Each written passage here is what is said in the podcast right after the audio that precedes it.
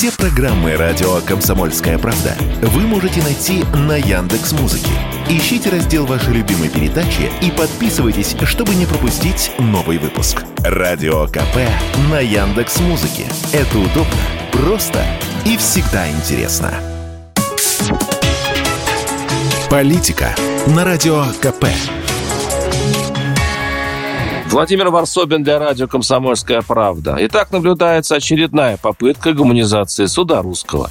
Верховный суд России потребовал от председателя региональных судов до 1 марта дать, наконец, Москве ключ к великой тайне. Почему рост тяжких преступлений снижается, количество приговоров с реальным тюремным сроком растет? Почему одни регионы отличаются свирепостью, например, в Саратовской области, где к реальному лишению свободы приговорили 41% всех осужденных, в Тульске 41%, а вот в Дагестане за решетку отправили всего 15%, в Чечне 16%, в Калмыкии 20% и даже в столичном Санкт-Петербурге всего 24,5%. Может ведь работать и не гнать до 40, удивлялся зампред Верховного суда Владимир Давыдов. Вот у меня невольно возникает вопрос, а что такое есть в Саратовской и Тульских областях, чего нет в Санкт-Петербурге? То как такое может быть, недоумевал зампред Верховного суда. Что получается в итоге? Шансы загреметь под фанфары в Тульской и Саратовских областях у среднестатического подсудимого в два раза выше, чем в Рязанской и Тамбовской областях. Разве это не противоречит конституционному принципу равенства всех перед законом и судом? Мне вот тоже стало интересно, от чего зависит кровожадность российской Фемиды, и я обратился с этим вопросом к своему другу, известному краснодарскому юристу, адвокату Алексею Иванову, добившему в свое время оправдательного приговора журналисту КП Евгению Острый. Иванов ответил, господин Лебедев, ну, который глава Верховного суда, и господин Давыдов говорят правильные вещи, но это все никак не влияет на правоприменительную практику. Одно дело проговорить, а другое дело выполнить проговоренное. Между ними Марианская впадина. Корень зла здесь, почему у нас большой процент реальных сроков, частое применение самой суровой меры пресечения заключения под стражу, даже в случаях, когда нет видимых и законных оснований.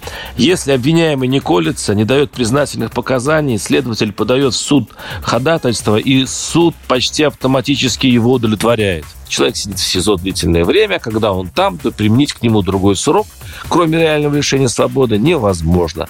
Максимум, что может сделать районный суд, скостить на год или на полгода тот срок, о котором просит прокурор. Иначе прокуратура обжалует и отменит это решение. Поэтому районный судья находится между молотом и наковальней. Отсюда и такое количество жестких приговоров, которому удивляется зампред Верховного суда. Конец цитаты. Почему судьи одних регионов в гуманизме обходят другие, никто из моих знакомых юристов прямо ответить не решился. Выражаясь туманно, мол, традиции разные. И лишь один питерский хороший знакомый, в прошлом следователь, нехорошо усмехнулся. Мол, как ты думаешь, почему в Дагестане самые добрые судьи, а? Ну, как бы там ни было, Верховный суд после речи президента о сокращении арестов по экономическим преступлениям полон решимости смягчить своих коллег и попросил лидирующие по количеству посадок регионы принять меры. В следующем году у тех, где будет выше 30%, попросят объяснительные, пообещал господин Давыдов.